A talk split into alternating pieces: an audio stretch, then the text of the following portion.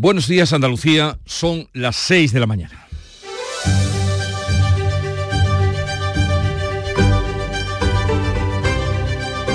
Despierta tu mente, descubre la realidad. En Canal Sur Radio, La mañana de Andalucía con Jesús Vigorra.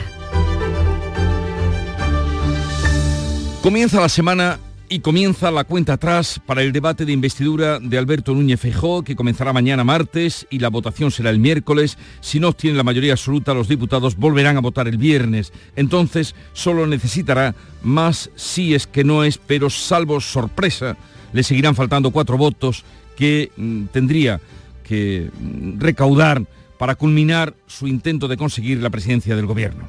Su partido ha reunido en Madrid este domingo a 60.000 simpatizantes según el propio partido, 40.000 según la delegación del gobierno, para apoyar a Núñez Feijó, que ha cargado contra la indignidad de la amnistía que reclama el independentismo catalán para dar su apoyo a un nuevo gobierno de Pedro Sánchez. A esa misma hora, justamente en Barcelona, el presidente del gobierno en funciones, Pedro Sánchez, ha evitado hablar de amnistía, pero sí ha reconocido que dialogará con los territorios y los partidos políticos en la Constitución como marco y buscará los votos, ha dicho, hasta debajo de las piedras para acceder a una nueva investidura. El reloj para lo que políticamente esté por venir en este país se pone en marcha mañana. Y en Andalucía, este lunes se inicia la vacunación frente a la bronquiolitis y la neumonía a los recién nacidos. Están citados los menores de seis meses y niños con enfermedades graves de dos años.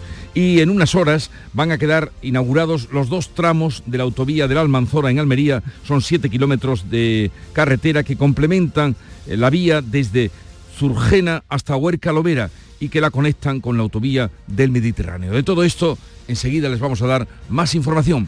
Pero antes, vamos con el tiempo. Manuel Pérez Alcázar, buenos días. Buenos días, Jesús Vigorra. Te escuchamos. Ha llegado el veranillo de San Miguel, esta primera semana de otoño viene sin previsión de lluvias y con temperaturas al alza. Este lunes, este 25 de septiembre, los cielos van a estar poco nubosos o despejados, salvo intervalos de nubes bajas matinales en el levante almeriense y en el área del estrecho. Las temperaturas irán en ascenso en el interior eh, y en zonas centrales con pocos cambios en el resto. Se van a alcanzar los 34 grados en Córdoba y Granada y los 33 en Sevilla. Los vientos soplarán de levante en el litoral mediterráneo y Cádiz, fuertes en el estrecho y litoral almeriense y variables flojos en el resto. En Canal Sur Radio, la mañana de Andalucía con Jesús Vigorra. Noticias. El líder del Partido Popular, Alberto Núñez Feijó, afronta a partir de mañana su debate de investidura.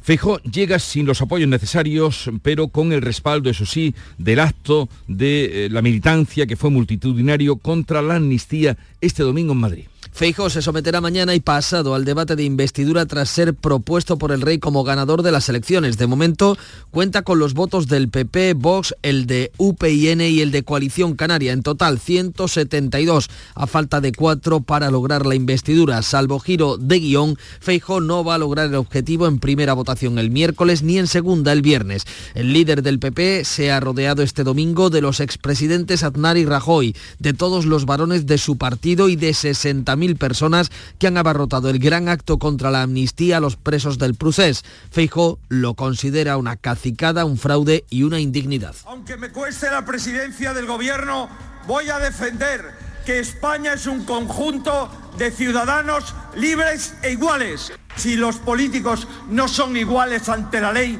es una cacicada incalificable en un Estado de Derecho. Ha asistido el presidente andaluz Juanma Moreno, que ha advertido de que su gobierno no va a tolerar discriminaciones territoriales. No vamos a tolerar desigualdad entre españoles. Defender Andalucía por su peso demográfico y por su peso económico es defender la igualdad de los españoles. Y lo vamos a hacer desde el punto de vista jurídico, desde el punto de vista social y desde el punto de vista institucional. Los populares han mostrado capacidad de movilización y unidad del partido frente a las discrepancias internas que suscitan en el PSOE las cesiones a los independentistas. Pues más o menos a la hora que esto ocurría en Madrid, en Barcelona, Pedro Sánchez ha avanzado que habrá gobierno socialista. Ha evitado hablar, eso sí, de la amnistía, pero reconoce que dialogará con los territorios y con los partidos. El presidente en funciones avanza que la investidura de Feijóo va a fracasar y habrá, por tanto, un gobierno del PSOE y de Sumar. En Cataluña, Sánchez no ha hablado de amnistía, pero sí de diálogo con los territorios y con los partidos, con la Constitución como marco. Si es que el PP se boicotea a sí mismo, se están manifestando en contra de un gobierno socialista. Pues lo siento, va a haber un gobierno socialista. Sánchez acusa a Feijo de alentar el transfugismo al llamar a los diputados socialistas descontentos a apoyar su investidura. Vamos con otros asuntos, además de la política que entra esta semana, como ven, en plena eh, bullición. El Tribunal Constitucional estudiará esta semana la petición de los condenados de los seres de suspender su ingreso en prisión. Se espera que el Pleno apruebe primero el desestimiento que ha presentado el expresidente Griñán y luego haga suyas las ponencias redactadas por la magistrada progresista Inmaculada Montalbán, que avala no conceder las medidas cautelares a los condenados. Y es que el Constitucional no suele frenar el ingreso en prisión cuando la pena supera los cinco años.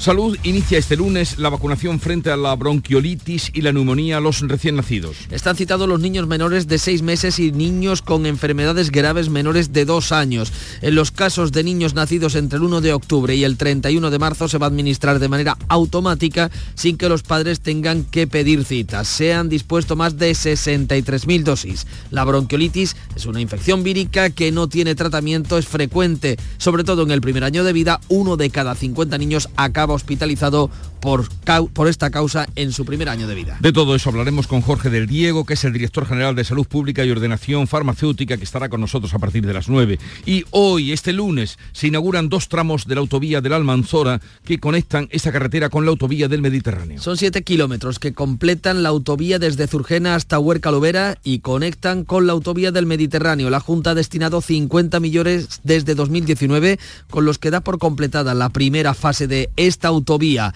El Ejecutivo andaluz quiere conectar el norte de la provincia de Granada en Baza con el levante almeriense. En breve va a licitar la redacción del proyecto del tramo entre Fines y Olura del Río. Se investiga como un posible crimen machista la muerte de una mujer de 30 años apuñalada en Madrid. La policía busca al presunto agresor. La víctima se encontró en parada cardiorrespiratoria con heridas de arma blanca en el rellano de la escalera de un edificio en el barrio de Villaverde. De confirmarse este caso como un nuevo asesinato machista, se elevarían a 49 el número de mujeres asesinadas por sus parejas o exparejas en España en lo que va de año. Armenia y Azerbaiyán se reunirán el próximo 5 de octubre en Granada para negociar un tratado de paz sobre la región de Nagorno-Karabaj durante la cumbre europea. La cumbre de Granada va a servir por tanto de marco para el encuentro entre el primer ministro de Armenia y el presidente de Azerbaiyán.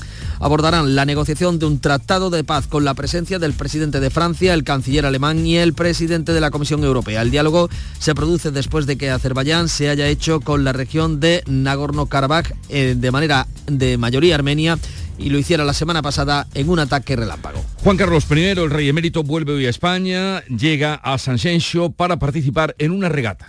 Es la cuarta visita de Juan Carlos I a España desde su marcha a Abu Dhabi en agosto de 2020. Como en las tres anteriores, se va a alojar con su amigo Pedro Campos y participará con el Bribón en la regata del próximo fin de semana. El jueves, el rey Felipe VI acudirá al Foro La Toja, también en Pontevedra, pero Zarzuela no ha concretado si habrá un encuentro con su padre. Ambos sí que estarán juntos el 31 de octubre en la celebración familiar de la jura de la Constitución de la Princesa de Asturias en su 18 cumpleaños. En deportes, triunfo del combinado europeo frente a Estados Unidos en la Copa Solheim de Golf, que se celebrará con, con gran éxito de organización en el municipio malagueño de Casares. El equipo europeo se impuso por tercera vez consecutiva con actuación estelar de la española Carlota Ciganda, que consiguió el punto definitivo. El rey Felipe VI y el presidente de la Junta han estado en la entrega de trofeos del torneo de golf femenino más importante del mundo, que ha sido un éxito de organización. Y en fútbol, Betis y Cádiz empataron a uno, el Granada perdió 1 a 0 en Las Palmas, la selección española femenina ya está en Córdoba para disputar mañana frente a Suiza el segundo partido de clasificación para la Liga de Naciones. Y le deseamos lo mejor. Vamos a ver qué reflejan los periódicos, la prensa, los medios que ha repasado para todos ustedes y resumido Paco Ramón. Buenos días, Paco. Muy buenos días, Jesús. Pues esa movilización del Partido Popular contra la amnistía está hoy en todas las portadas de la prensa española. ABC, el PP toma la calle contra la indignidad de la amnistía. También destaca palabras del presidente del PP andaluz, Juanma Moreno. Andalucía va a combatir y no va a tolerar privilegios y desigualdades. En la foto Feijó en medio de los expresidentes Rajoy y Aznar en mangas de camisa. El país Feijóo reivindica su liderazgo antes de la investidura fallida. Los conservadores reúnen a miles de personas en Madrid contra una posible amnistía y el líder del PP empieza ya a ejercer la oposición con un mayor, con un mayor tono de crispación, dice el diario de Prisa, que utiliza una foto muy parecida a la de ABC, pero a la llegada del acto de los dirigentes, es decir, con chaqueta o cazadora. El mundo se queda con un plano general sobre la marcha de los populares y titula El PP desborda la calle contra los privilegios para una élite, mientras que la columna de salida, en esa columna de salida, Sánchez eh, busca garantías para una larga legislatura. Lo siento, habrá gobierno socialista. Son las palabras que recogía ayer, que daba ayer el presidente del gobierno funciones en Barcelona. Y en la vanguardia, precisamente, titular y foto de la marcha de Madrid, el PP exhibe fuerza frente a un Sánchez que ve más cerca su investidura. Cerramos con la razón, con una panorámica que llevan a su portada de la Plaza Felipe II y titulan No a la impunidad. Feijo defiende a los españoles libres e iguales y Ayuso lanza el lema de ninguna manera. Pues así vienen los periódicos, luego haremos una entrega eh, de la prensa andaluza, de lo que cuentan los diarios andaluces y ahora la prensa internacional, que ha revisado y preparado y resumido Beatriz Almeida. Buenos días, Bea. Muy buenos días. Comenzamos eh, mirando al New York Times. Los guionistas llegan a un acuerdo provisional con los estudios para poner fin a la huelga. Han conseguido la mayor parte de su demanda, no obstante, los actores continúan la lucha por lo que gran parte de Hollywood va a seguir cerrada. El francés Le Monde informa del regreso del embajador y de los soldados franceses destinados en Níger. Lo anunció ayer Emmanuel Macron en una entrevista televisada. Y el diario Le Sahel de Níger se hace eco de la primicia. Macron anuncia la salida de su embajador y sus soldados. Dice que dialogará con las autoridades nigerinas para que la retirada se produzca de manera pacífica. Otra eh, novedad, otra última noticia, la leemos en el diario Cacimerini griego. Estefanos Kaselakis es el nuevo presidente de Syriza, el partido de izquierda que se quedó sin dirección hace dos meses cuando dimitió Alexis Tsipras. Ahora ha habido primarias y ha ganado con una holgada mayoría este señor Kaselakis, que es un empresario de centro izquierda sin experiencia política de la guerra. Cuenta el Guardian que Sergei Lavrov descarta el plan de paz de Ucrania y el esfuerzo de la ONU para reactivar el acuerdo sobre cereales y que Estados Unidos acuerda enviar misiles de largo alcance a Ucrania, lo que va a permitir a las fuerzas ucranianas atacar la logística militar rusa mucho más allá de la línea del frente. A menos 20 damos otro repaso. Lo esperamos. Y la mañana comenzó como siempre con el Club de los Primeros, comienza la mañana, comienza la semana, con la alegría de Charo Padilla. Buenos días, Charo. Buenos días, querido. Hemos tenido una conversación muy agradable con Francisco, que es taxista y que justo estaba llevando una clienta en el taxi, así que hemos tenido una conversación doble. ¿A tres? Sí, a tres, conversación a tres el taxista, la clienta, claro. que le hemos dicho en todo momento la clienta. A la clienta le gusta, porque hemos hablado de las tortillas de patata. A la clienta le gusta la tortilla de patata, la clienta de fondo. Sí, me gusta. En fin, está muy agradable. Y hemos hablado de la tortilla de patata. Porque una tortilla de patata que parece una cosa fácil no es tan fácil de hacer. Así que le hemos preguntado a los oyentes cómo hacen la tortilla de patata. Y, hay varias versiones. ¿eh? No hemos entrado en cebolla con cebolla así, no, porque eso ya es otro programa. Es otro programa. Pero lo importante es que tienes que utilizar la patata agria. ¿Y cuál es la patata agria? Yo no tenía ni idea. Hemos llamado a un frutero, que ahora los fruteros están eh, trabajando, Montando. Y nos, han contado cuál es la patata agria, que no es la limpia esa que tú ves nuevecita, mm. ni la que está llena de arena, es una intermedia entre pregúntale a tu frutero de confianza vale vale vale. Jesús ya veo que tiene toda una historia. Eh, que tengas un buen día. Igualmente. Y hasta mañana. Charo Padilla que viene con la alegría de la mañana.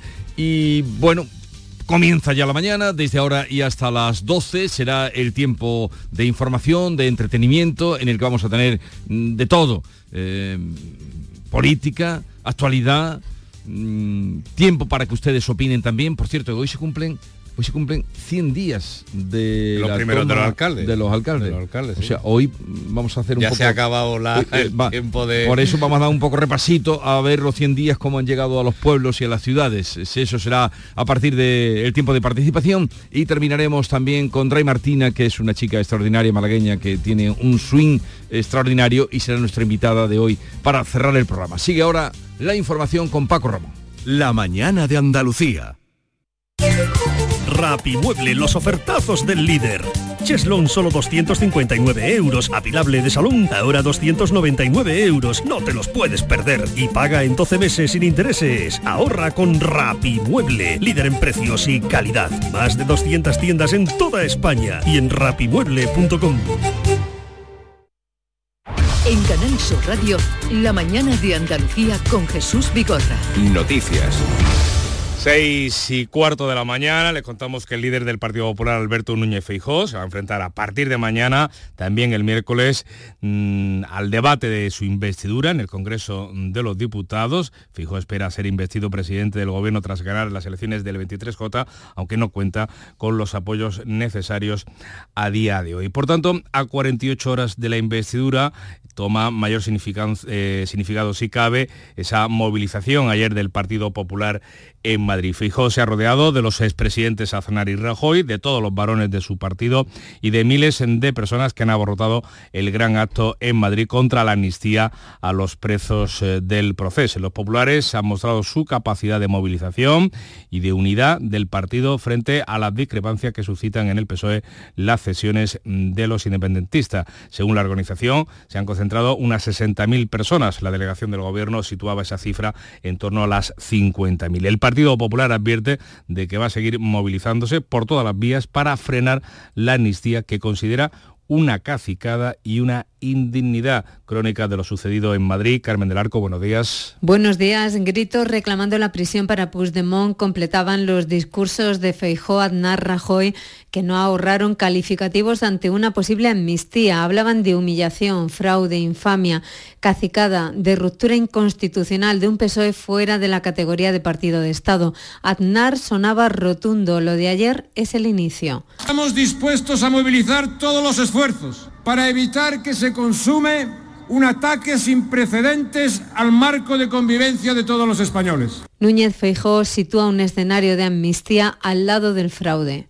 Lo que no votó ningún español, al menos el 94% de los españoles, fue un cambio en el régimen constitucional. Eso no se votó.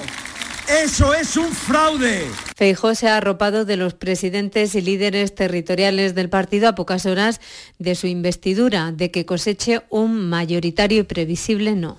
Pues el acto del PP ha contado con numerosa presencia de militantes andaluces también, a la cabeza del presidente del PP andaluz, Juanma Moreno, quien ha afirmado que España necesita un presidente sereno y razonable frente al desafío de los independentistas. El presidente también de la Junta de Andalucía ha advertido de que luchará por todos los medios para que no se produzcan discriminaciones territoriales. Andalucía va a combatir cualquier desigualdad, no vamos a tolerar desigualdades entre españoles. Defender Andalucía por su peso demográfico y por su peso económico es defender la igualdad de los españoles. Y lo vamos a hacer desde el punto de vista jurídico, desde el punto de vista social y desde el punto de vista institucional. Pues mientras el Partido Popular se manifestaba en Madrid, en Barcelona, el presidente del Gobierno en funciones y secretario general del PSOE, Pedro Sánchez, participaba en la fiesta de la Rosa en Gabá.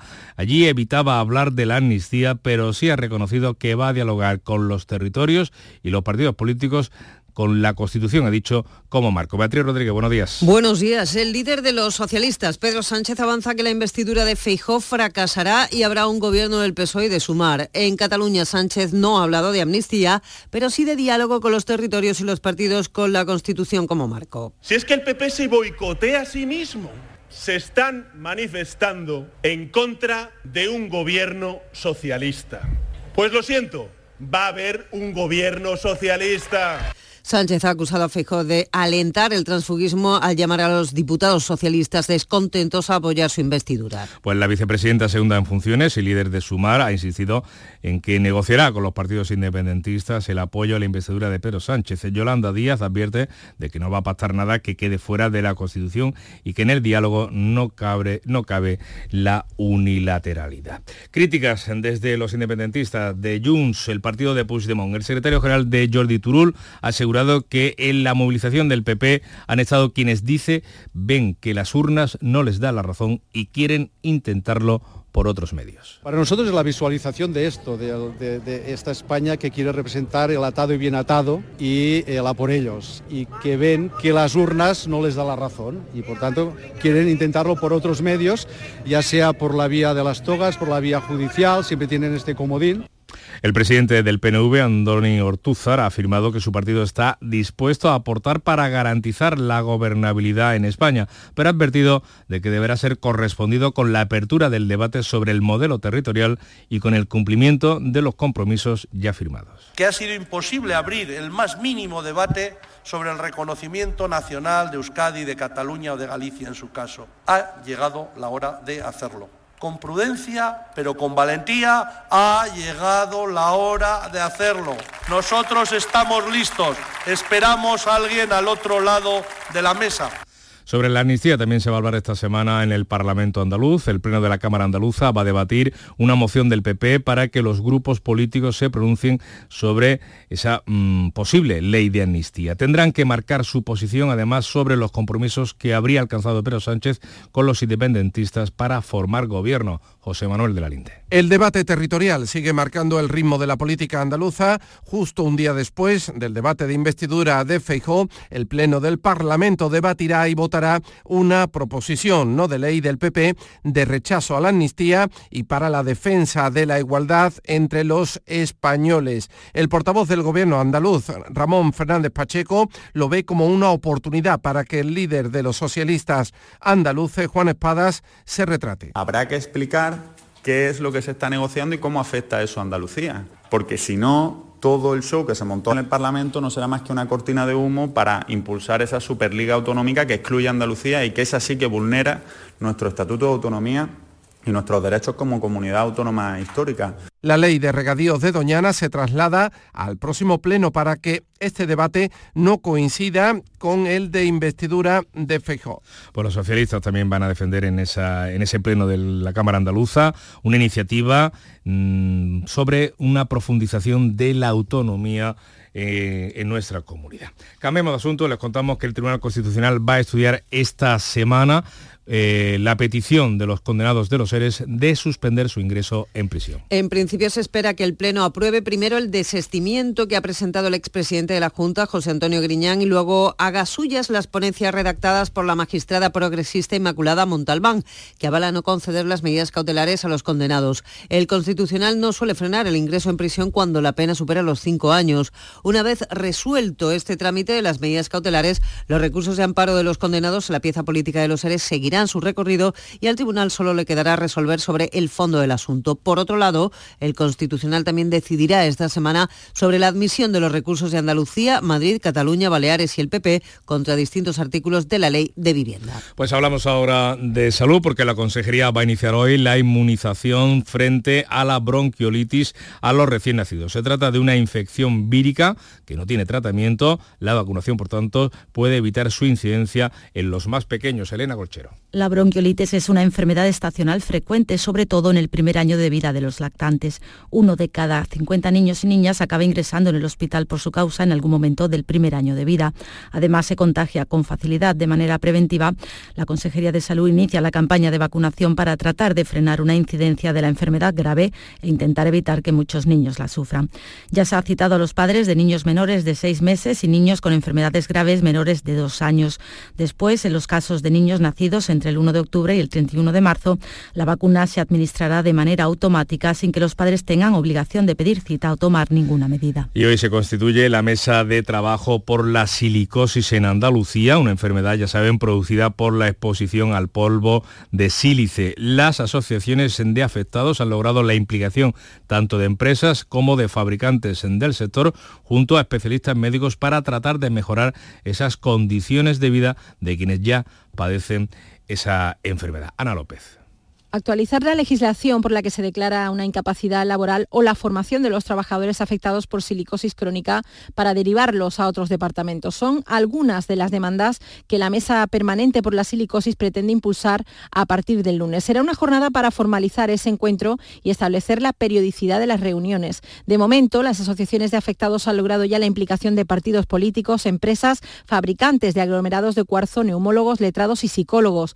Los datos oficiales dicen que en Andalucía hay más de 600 personas afectadas, pero las asociaciones aseguran que son muchas más. Y es que durante décadas muchos trabajadores estuvieron expuestos al polvo de sílice en sus puestos de trabajo sin ningún tipo de protección. Francisco Torrico es el presidente de la Asociación Andaluza porque mientras los mineros eh, tenían un ambiente de 15, 20 miligramos por metro cúbico en su área de trabajo, Aquí tenemos 90 y se han trabajado sin ningún elemento de precaución, ni siquiera mascarilla. Córdoba, Huelva y Almería son las provincias con más casos diagnosticados. Andalucía es junto a Galicia y Castilla-León la comunidad donde más casos hay registrados. Pues nos situamos precisamente en Almería, donde el presidente de la Junta, Juan Mamareno, va a inaugurar hoy dos tramos de la autovía de la Almanzora. Son siete kilómetros que completan la carretera desde Zurgena hasta Huercal, Overa y la conecta con la autovía del Mediterráneo. Para ello, el gobierno andaluz ha destinado 50 millones de euros desde 2019. Tras décadas de retraso, el gobierno andaluz da por completada la primera fase de esta autovía de la Almanzora. Ahora la Consejería de Fomento quiere conectar el norte de la provincia de Granada en Baza con el levante almeriense. De hecho, el Ejecutivo andaluz ha avanzado que va a licitar en breve la redacción del proyecto del tramo entre Fines y Olula del Río. El proyecto de esta autovía se remonta a mediados de los años 80, ya del siglo pasado, claro. Sin embargo, las primeras obras no comenzaron hasta bien entrado el siglo XXI, desde 2005. Ha pasado casi 20 años hasta ya por fin la inauguración de hoy. El Ayuntamiento de Sevilla pone a la venta más de 45.000 bonos para comprar con descuento en numerosos establecimientos de la capital. Es la tercera edición de esta iniciativa que también funciona en otras ciudades andaluzas. Isabel Campos. En esta ocasión se ponen a la venta un 59% más de bonos respecto a la campaña del otoño pasado. En total, 45.475 que se pueden canjear en los establecimientos adheridos hasta el 25 de octubre. Cada bono tiene un valor de 25 euros, aunque el consumidor paga 15 y se pueden adquirir un máximo de 5 por persona. Los comerciantes, como señala el presidente de la asociación que los agrupa, Tomás González, aseguran que es una forma eficaz de incentivar las compras en sus negocios. Un momento importante para ayudar al pequeño y mediano comercio. ¿no? De esta forma conseguimos un doble objetivo, eh, que el consumidor se beneficie de un precio menor de lo que vale el producto que adquiere y beneficiar al pequeño y mediano comercio, con lo cual hacemos una doble función con esta acción. Para esta edición hay adheridos 600 comercios de todo tipo. 6 y 27 minutos. Cada día a las 4 de la tarde te invitamos a participar una hora de conversación y de café. Aquí tenemos desde consejos sobre bienestar y nutrición hasta las últimas investigaciones médicas. Lo cubrimos todo en el programa. Y si tienes alguna pregunta o alguna inquietud sobre tu salud, también te la respondemos. Hoy, en el espacio por tu salud, los ojos, desde las cataratas hasta la retinosis pigmentaria. Te esperamos en el programa. La tarde de Canal Sur Radio con Mariló Maldonado. De lunes a viernes desde las 4 de la tarde. Canal Sur Radio, la radio de Andalucía. Vamos con los deportes, eh, con esa Copa, Copa Solenheim de golf femenino en el que el rey Felipe VI dio al equipo europeo el trofeo. Cuéntanos cómo fue la jornada, Carlos Gonzalo. Muy buenos días. Hola, ¿qué tal? Europa ganó la Solheim Cup de golf celebrada en la finca Cortesín de Málaga al combinado americano, reteniendo por lo tanto el trofeo conseguido en la edición anterior. La española Carlota Ciganda fue la gran protagonista del torneo. En fútbol, ayer acababa la quinta jornada de liga en primera división que nos dejaba los empates del Sevilla en Pamplona y de la Almería frente al Valencia, mientras que Betis y Cádiz jugaban ayer y empataban a uno. El Granada caía 1 a 0 ante la Unión Deportiva Las Palmas. Sin solución de continuidad, mañana arranca la sexta jornada de liga en primera división con un nuevo derby andaluz entre el Sevilla y la Unión Deportiva Almería. El miércoles el Cádiz recibirá al Rayo Vallecano y el jueves se cierra con otro partido entre andaluces, Granada Real Betis Balompié. A todo esto, la selección española femenina de fútbol ya se encuentra en Córdoba, donde mañana a partir de las 9 de la noche, jugará en el Estadio del Arcángel ante la selección de Suiza. Arrancó la Liga ACB con derrota de Covirán Granada ante UCAN de Murcia y victoria de Unicaja frente al Lenovo Tenerife. Fuera de nuestras fronteras, victoria del Costa del Sol Málaga ante Larnik noruego por 31 35 en la EHF League de balonmano femenino y victoria por partida doble en la Copa de Europa del Real Club de Tenis de Mesa de Priego de Córdoba los hombres ante el Lille francés y el Linz de Austria y frente al Tijem turco y el Sebastián francés en categoría femenina.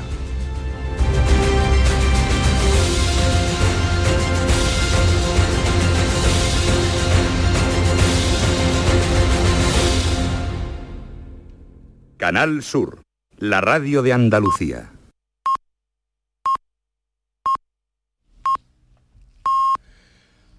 Andalucía son ya las seis y media de la mañana. La mañana de Andalucía con Jesús Vigorra. Y a esta hora, como es eh, lo propio, vamos a dar cuenta en titulares de las noticias más destacadas que les estamos contando. Lo hacemos con eh, Bea Rodríguez. Núñez Feijóo afronta su investidura tras una multitudinaria marcha contra la amnistía en Madrid. El debate parlamentario comenzará mañana martes. El candidato popular busca ser investido presidente del gobierno tras ganar las pasadas elecciones, pero sin los apoyos suficientes. El PP moviliza decenas de miles de personas contra la amnistía en Madrid y Sánchez responde desde Barcelona que el futuro gobierno será socialista. La Junta de Andalucía inicia hoy la inmunización contra la bronquiolitis y la neumonía a 63.000 niños. La bronquiolitis es una enfermedad respiratoria frecuente durante el primer año de vida. Uno de cada 50 bebés acaba ingresado en el hospital por este virus que se contagia con facilidad. La vacuna se administrará sin la necesidad de pedir cita previa. Hoy se abre al tráfico dos tramos de la autovía de la Almanzora en Almería. En total son 7 kilómetros que completan la carretera desde Zurgena hasta Huércal, Overa y la conecta con la autovía del Mediterráneo. El gobierno andaluz ha destinado 50 millones de euros desde 2019 para llevar a cabo una obra que acumula décadas de retraso. La inaugura el presidente de la Junta, Juanma Moreno. Granada va a acoger las negociaciones de paz entre Armenia y Azerbaiyán el próximo 5 de octubre. Aprovechando la celebración de la cumbre europea en la ciudad andaluza, el primer ministro armenio y el presidente azerbaiyano se reunirán en la ciudad andaluza para la semana que viene. Así podrán negociar un tratado de paz sobre la región de Nagorno-Karabaj. La talla de la Virgen del Rocío permanecerá varios meses en retirada del culto para su restauración. La encargada de intervenir en la imagen será la restauradora Fuensanta de la Paz. Los trabajos que durarán alrededor de tres meses servirán para consolidar la estructura y la integridad de la imagen. Y recordemos ahora el pronóstico del tiempo para este día. Finalmente ha llegado el veranillo de San Miguel. Esta primera semana de otoño viene sin previsión de lluvias y con temperaturas al alza. Hoy con cielos despejados y máximas de 34 grados en Córdoba y Granada. Soplan vientos flojos y variables de levante fuerte en el estrecho y en el litoral almeriense. Vamos al santoral del día que hoy recuerda a Sergio de Radonez. ¿Quién? Habéis puesto una cara, ahora os cuento. Ahora os cuento. Sergio de Radonez, San Sergio de Radonez. Fue un consejero en los monasterios ortodoxos, el más importante reformador monástico de la Rusia medieval, uno de los santos más venerados de la Iglesia Ortodoxa rusa y también por la Iglesia Católica. Sergei entonces, ¿no? Sergei de Radonev. Tal día como hoy, estamos a 25 de septiembre, tal día como hoy, de 1906, en presencia del rey y ante una multitud, Leonardo Torres Quevedo presenta con éxito el invento del telequino en el puerto de Bilbao. Mm, ¿Sabéis lo que es el telequino? ¿El telequino? Yo lo cuento. Cuéntame. Era eh, controlando un bote desde la orilla, en lo que es considerado el nacimiento del control remoto y el mando a distancia. Anda. El escaletrio, vamos. Que hubiera sido agua. de, de- de los coches y de todo esto. ¿eh? 1906. Leonardo Torres Quevedo, en algún sitio se le recordará, tal vez en su pueblo, que presentó allí el telequino, que era una manera de controlar los barquitos desde la orilla. Qué bonito. Nacimiento del control remoto. Y tal día como hoy, 1926, en Estados Unidos, Henry Ford anuncia la semana laboral de cinco días a la semana, ocho horas por... ¡Oh, falló! Ford, Ford. Se dio una... Ahora que en Grecia que- aumentando... sí. ¿eh? Ahora que en Grecia están aumentando y ahora que el presidente de los toreros dice que la cosa va de 12 De a 12 horas. De 12 a 12. Pues ya ven, 1926, dentro de poco hará 100 años, Henry Ford anunció la semana laboral de 5 días a la semana, 8 horas por día, que yo, imaginaos cómo la gente recibió aquello. Una revolución. Cita del día. A veces perder es ganar y no encontrar lo que se busca es encontrarse. Tiene un Gran poquito, verdad. denle vuelta. Eh, es de Alejandro Jodorowsky, me declaro muy seguidor de Jodorowsky, que es psicomago, escritor, Sí. eh, chileno maravilloso, creador de, del teatro, em, del, que creó un movimiento teatral con Fernando Arrabal. Este hombre va echando las cartas eh, una vez a la semana en un bar, cuando ya lo, en, en París, cuando ya lo descubren, el tarot, que hace, él cree mucho en el tarot. Se tiene que cambiar a otro bar, pero sigue haciéndolo, ya está muy mayor. A veces perder es ganar y no encontrar. Lo que se busca es encontrarse. Y ahora vamos con la lectura de la prensa andaluza, prensa andaluza. ¿Qué destaca? Bueno, pues la prensa andaluza comenzamos por el diario de Cádiz, por el grupo Yolí, que llevan a la portada también destacados titulares sobre esa manifestación ayer en Madrid del Partido Popular contra la amnistía. También añade el diario gaditano que Andalucía vacuna por primera vez a los lactantes contra la bronquiolitis. La Junta estima que son más de 63.000 los niños beneficiarios de esta medida pionera.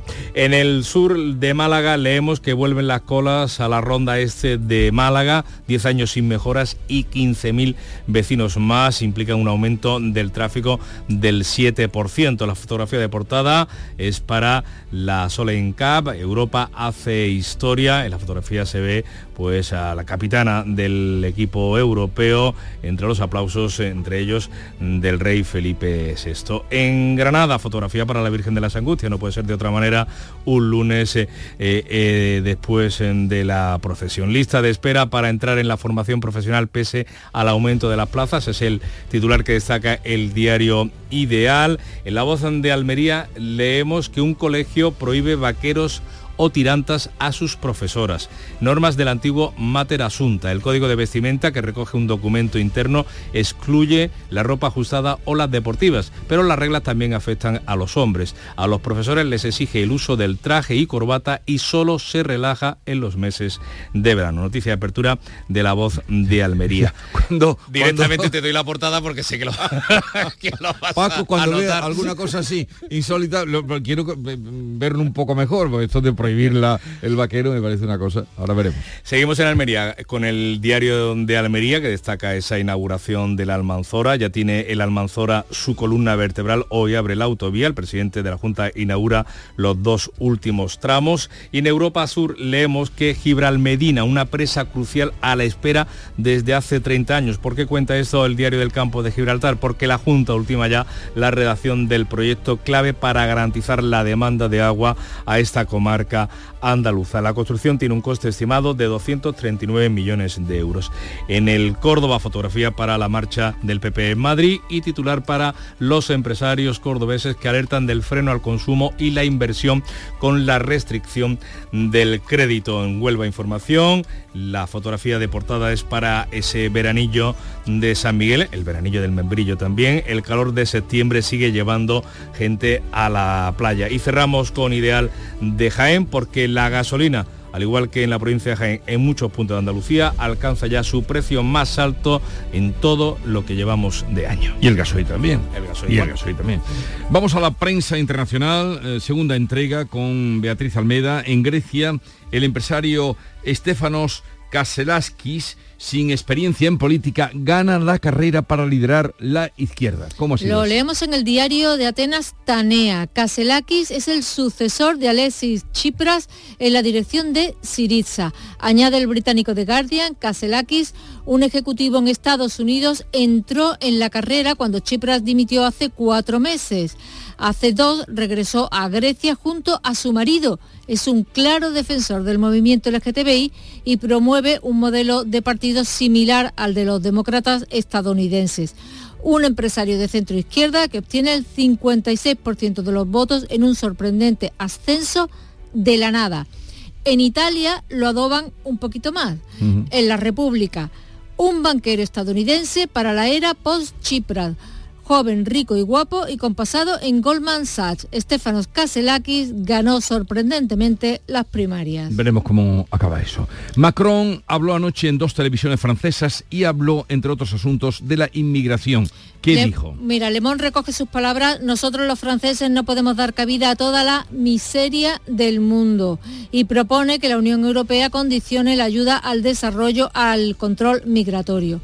La reacción de la ultraderechista Meloni ha sido inmediata, la leemos en el Corriere de la Sera. El aplauso de Meloni a esa propuesta de Macron, que también dice no dejemos sola a Italia. Acojo con interés la propuesta, es la dirección que ya hemos tomado, manifiesta Meloni. La Unión Europea tiene que tomar cartas en el asunto o no sé qué puede pasar. Eh, ¿Cuentan algo de la prensa extranjera sobre la manifestación que tuvo lugar ayer en Madrid? Pues sí, en el Guardian lo recogen. Miles de personas protestan en España por la posible amnistía para los separatistas catalanes. En el alemán Süddeutsche Zeitung, España protesta contra una posible amnistía para los separatistas. En el diario de noticias de Portugal, Feijó se prepara para pasar a la oposición atacando la indignidad de la amnistía. Y la Gaceta Wyborska de Polonia, gran protesta en Madrid contra los acuerdos del presidente del gobierno con los separatistas. ¿Y la prensa norteamericana qué cuenta? Pues en el New York Times, a medida que avanzan los procesamientos contra Trump, aumentan las amenazas y las preocupaciones. La retórica acalorada y la ira entre sus partidarios tienen a las autoridades preocupadas por el riesgo de que la disidencia política se vuelva mortal, que haya muertes. En el Washington Post, Hollywood y el sindicato de guionistas llegan a un principio de acuerdo para poner fin a la huelga que dura cinco meses, pero sigue en pie la de los actores. Y termino con el Deseret News, un periódico de Utah. Lo imposible se hizo posible. 4.000 millones de eh, millas después, la NASA aterriza con éxito en Utah una cápsula con muestras de un asteroide, una pequeña cantidad de material capturado del asteroide Bennu podría arrojar nueva luz sobre la creación del sistema solar e incluso sobre el origen de la vida. Así es que termina la huelga de los guionistas, pero no la de los actores. Eso es, y por lo tanto Hollywood sigue cerrada. Y dicen que perdiendo 3 millones de eh, dólares al día. Bueno, Es lo que cuesta, dicen, eh, esta huelga. 6.41 minutos de la mañana, sigue la información en Canal Sur Radio. La mañana de Andalucía. Señor, Plaza Mayor de Madrid. Pues a ver, es que estamos en Mérida. A ver cómo te lo explico. Em, tendrías que coger esta calle a la derecha, luego segunda mano izquierda, luego... Bueno, mira, que cojo el coche y te acerco yo, que son tres horitas de nada. Este 29 de septiembre puedes convertirte en dueño del tiempo si ganas el bote especial de Euromillones de 130 millones de euros. Así que tendrás tanto tiempo que no te importará perderlo un poquito. Euromillones. Loterías te recuerda que juegues con responsabilidad y solo si eres mayor de edad. Madrid, Madrid, Madrid. ¿Qué tiene Madrid que siempre es un buen plan? Con viajes del corte inglés, escápate a museos, a los mejores musicales y teatros o a tus parques temáticos favoritos y alójate en los mejores hoteles. Déjate asesorar por expertos y reserva desde solo 15 euros y sin gastos de cancelación. Consulta condiciones en viajes del corte inglés. En Canal Sur Radio, la mañana de Andalucía con Jesús Vigorra. Noticias.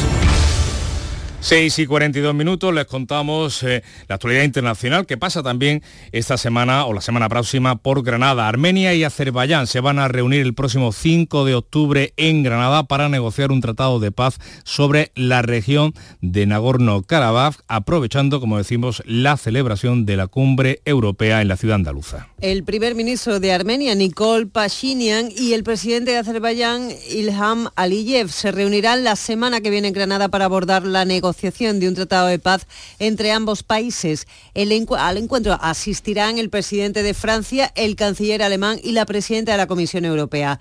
El secretario del Consejo de Seguridad armenio, Armen Grigorian, viajará mañana martes a Bruselas para reunirse con el asesor de la presidencia Azeri, Hikmen Ajiyev, y preparar la cita andaluza. El diálogo se produce después de que Azerbaiyán se haya hecho con la región de Nagorno-Karabaj de mayoría armenia, como saben, la semana pasada en un ataque relámpago. Este territorio de unos 4.400 kilómetros cuadrados en el Cáucaso Sur, reconocido internacionalmente como parte de Azerbaiyán, lleva gobernada por la autoproclamada República de Artsakh, respaldada por Armenia desde la Primera Guerra de Nagorno-Karabaj, allá entre 1988 y 1994. Les contamos ahora la propuesta de París de vincular las ayudas al desarrollo al control de la inmigración.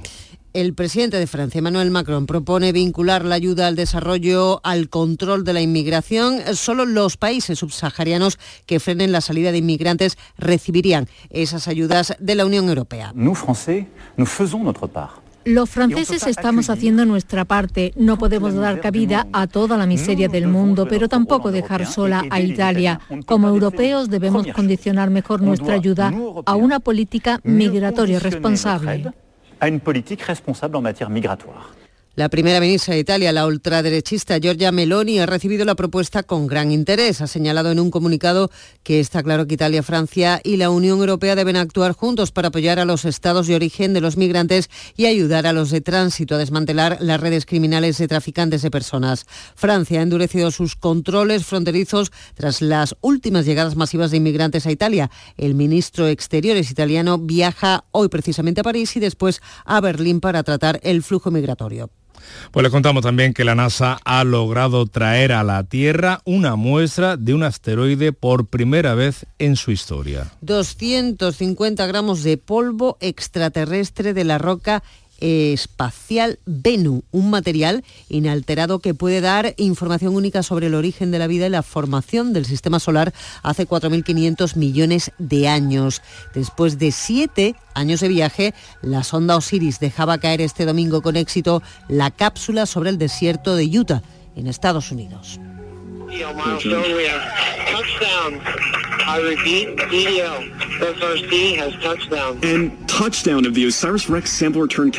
Un aterrizaje que han narrado en español el científico argentino Lucas Paganini y la divulgadora uruguaya Noelia González, ambos de la NASA.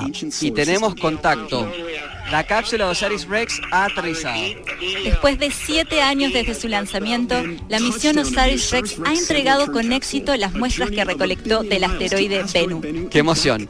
Y estamos aquí, escuchan los gritos de la emoción. Esto es, increíble tener la oportunidad de estar aquí en el desierto. Poco antes de las 5 eh, de la tarde hora española, la cápsula del tamaño de una cuna atravesó la atmósfera a una velocidad de 40.000 kilómetros hora, convertida en una bola de fuego.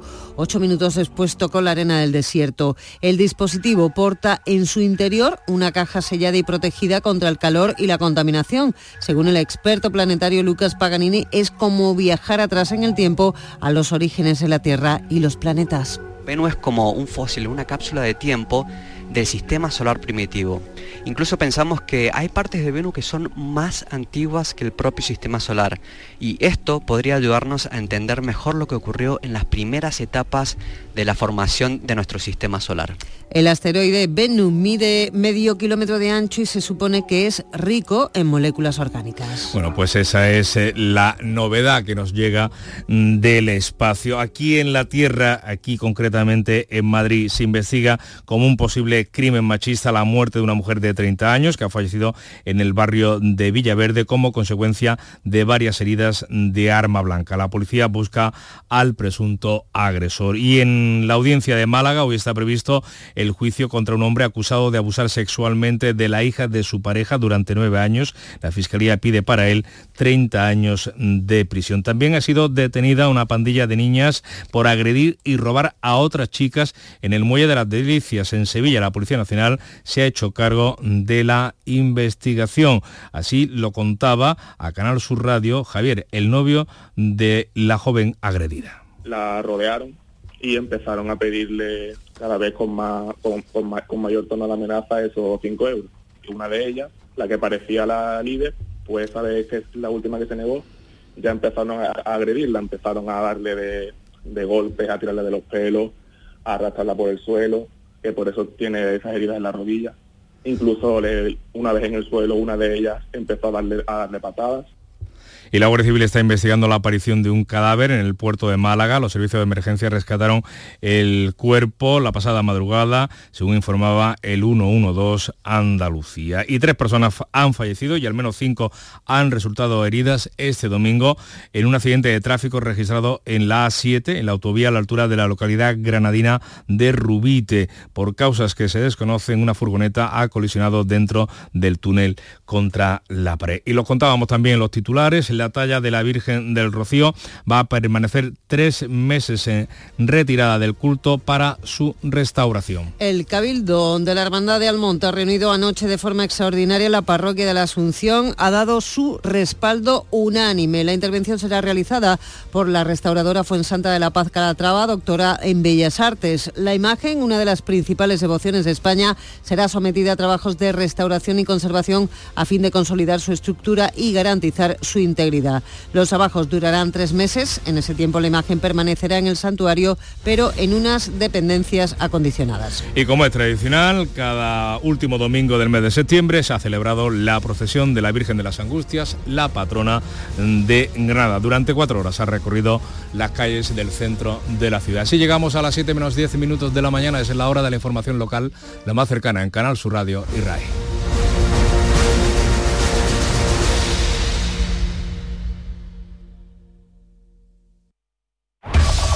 En la mañana de Andalucía de Canal Sur Radio, las noticias de Sevilla con Antonio Catoni. Buenos días. Agresión con menores de edad implicadas. La Policía Nacional ha detenido a una pandilla de menores, en su mayoría chicas, por agredir el pasado fin de semana a otras mujeres. Sucedía en el Muelle de las Delicias de la capital. Otros dos asuntos que traemos a portada.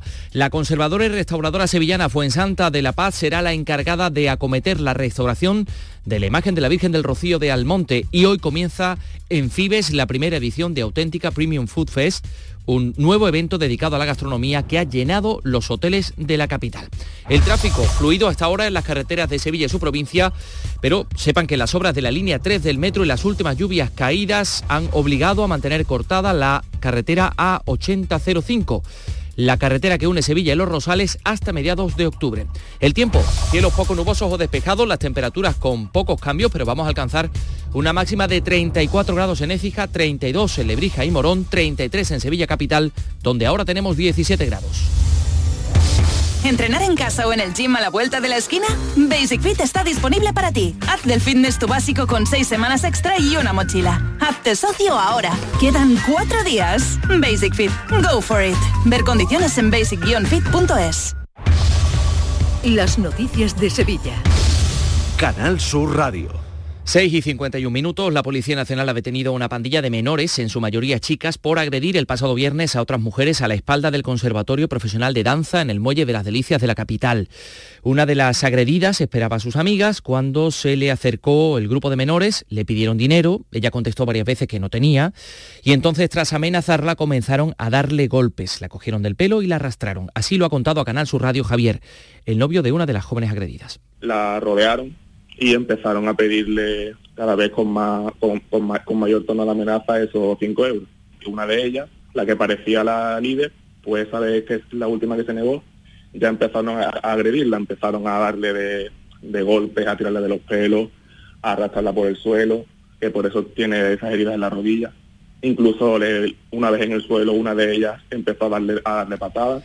La policía detenía a los eh, agresores horas después de lo ocurrido. Javier asegura que aunque su pareja se recupera de las heridas físicas, está muy asustada. Pero claro, es el susto que le haya pasado eso a una persona, a cualquiera, se siente con el terror de volver a salir a la calle de noche y que le vuelva a pasar eso. Y que espero que ninguna otra persona ni familia mm, tenga que volver a pasar por lo que ha pasado mi pareja ayer noche. Al margen de ello, este fin de semana se han registrado numerosos botellones en toda la ciudad, algo que es habitual al inicio del curso universitario, muchas protestas de vecinos e intervenciones de la policía local que no pueden aparcar el gran número de llamadas. En la calle Tarfia, a las espaldas del seminario, es habitual la concentración de menores para beber alcohol. Ahí tienen ese sonido recogido por los vecinos. Desde la Asociación de Vecinos Puerto de Sevilla, su presidente Diego de Caral explica lo que ocurre cada fin de semana. Cada fin de semana pues es son gritos, orines, eh, si los vecinos eh, les dicen algo pues les llaman de todo. Gracias a Dios ayer pues sí vino un coche patrulla y estuvo de manera preventiva ahí, pero es que llevábamos meses, meses y meses, vamos, esto mm, en realidad años. Son las 6 y 53. Las noticias de Sevilla. Canal Sur Radio. hacer un tratamiento conservativo y, una vez hecho el tratamiento y, y realizada una estructura interna para poderla poner sobre un soporte. Es la conservadora y restauradora sevillana Fuensanta de la Paz que va a ser la encargada de acometer la restauración de la imagen de la Virgen del Rocío de Almonte tras la decisión que se adoptaba anoche en un cabildo en Almonte al que asistieron hermanos y vecinos de la Villa de Almonte. De la Paz ha llevado a cabo el seguimiento de la imagen desde hace una década. La talla del siglo XIII va a ser retirada en las próximas semanas del culto para esta intervención, que tendrá una duración aproximada de tres meses, que se va a llevar a cabo en unas dependencias del santuario de la aldea del Rocío, adaptadas para este fin. Mientras duren los trabajos, el altar va a ser presidido por el sin pecado de Almonte. Esta circunstancia no va a interrumpir el calendario de peregrinaciones de las hermandades filiales al Rocío. Les contamos también que este lunes y martes se celebra en Fibes la primera edición de Auténtica Premium Food Fest, el nuevo evento dedicado a la gastronomía que ha contribuido a que los hoteles de la ciudad alcancen el 98% de ocupación estos días. El evento va a generar un impacto económico de 11 millones para Sevilla. Va a ser inaugurado esta mañana por la consejera de Agricultura Carmen Crespo y por el alcalde José Luis Sanz. Les contamos también que desde hoy se pueden comprar y utilizar los bonos de consumo llamados Bono Sevilla. Ventajas para los consumidores. Hablamos de más de 45.000 bonos que se ponen a disposición de los ciudadanos, que podrán canjearlos en más de 650 comercios entre hoy, el 25 de septiembre, y el 25 de octubre. Eh, dice el eh, presidente de APROCOM, de los comercios de cercanía, Tomás González, que es una forma de incentivar las ventas. Un momento importante para ayudar al pequeño y mediano comercio. ¿no? De esta forma conseguimos un doble objetivo, eh, que el consumidor se beneficie de un precio menor de lo que vale el producto que adquiere y beneficiar al pequeño y mediano comercio, con lo cual hacemos una doble función con esta acción. Y hoy se presenta en Sevilla, en la Fundación Valentín de Madariaga, la vigésima edición de Code 41, la Semana de la Moda de Andalucía, que comienza el miércoles 27. Durante 13 días los pabellones de Colombia, el pabellón real, el de Estados Unidos y el de Portugal se van a convertir en el escenario de desfiles organizados por más de 50 empresas. El director de Code Evento, Francisco Valderrama, recuerda la importancia de este sector en Andalucía. Andalucía se ha posicionado ahora mismo como la cuna del emprendimiento en el sector textil con un, porcentaje importante también de, economía sumergida que hay que entre todos pues eh, ayudar a, que a que florezca, se oficialice también una realidad empresarial que hay en nuestra en nuestra tierra que no solo es la moda flamenca, sino que en costura, en pete a porter, 6 y 56, Noticias de Sevilla en Canal Sur Radio. Este martes os esperamos en el Auditorio Nissan Cartuja de Sevilla a las 7 de la tarde para disfrutar del show del comandante Lara. Disfruta en directo del show del comandante Lara, con la colaboración del Auditorio Nissan Cartuja. Lunes 2 de octubre, 10 de la noche. Las noticias que más te interesan te las cuenta Canal Sur Mediodía Sevilla. Y este miércoles te llegan desde Los Molares, que celebra su Feria de la Seda. Descubre el origen de esta cita y todas las sorpresas que te aguardan en esta edición. Canal Sur Mediodía Sevilla. Este miércoles, desde las 12, en directo desde el Ayuntamiento de Los Molares, con la colaboración del Ayuntamiento de Los Molares y la Diputación de Sevilla. En Canal Sur Radio, las noticias de Sevilla. Con Antonio Catoni. El Ayuntamiento de Sevilla autoriza la construcción de 269 viviendas en la antigua algodonera Virgen de los Reyes, 160 de ellas de protección oficial. El delegado de urbanismo, Juan de la Rosa, ha explicado que la puesta en marcha de estas primeras construcciones de viviendas revela el buen ritmo de la operación para transformar este antiguo recinto fabril en una nueva área residencial. Sin duda, la puesta en marcha de estas primeras construcciones de viviendas revelan el buen ritmo urbanístico que se está produciendo para transformar este antiguo recinto industrial en una nueva y moderna área residencial en la zona este de Sevilla casi mil viviendas que suponen una inversión global en torno a los 65 millones de euros. También les contamos que el Ayuntamiento de la capital va a renovar las instalaciones del Centro Deportivo On Tour del Parque Alcosa para reabrirlo al público. El alcalde de Sevilla explicaba que lo primero va a ser reparar los problemas de filtraciones de un aparcamiento subterráneo con más de 100 eh, vecinos afectados. José Luis Sanz. Vamos a mejorar el centro deportivo On Tour, que lleva años abandonado por el anterior gobierno socialista. Y vamos a empezar cumpliendo la sentencia para impermeabilizar toda la cubierta para que los vecinos puedan utilizar los garajes. Y seguiremos mejorando unas instalaciones que los vecinos del Parque Alcosa necesitan. Unas 100 personas recorrían este domingo en bici las calles del centro histórico desde la Alameda y concluían con la lectura de un manifiesto para reclamar medidas a favor de un tráfico más sostenible y también un tráfico menos contaminante.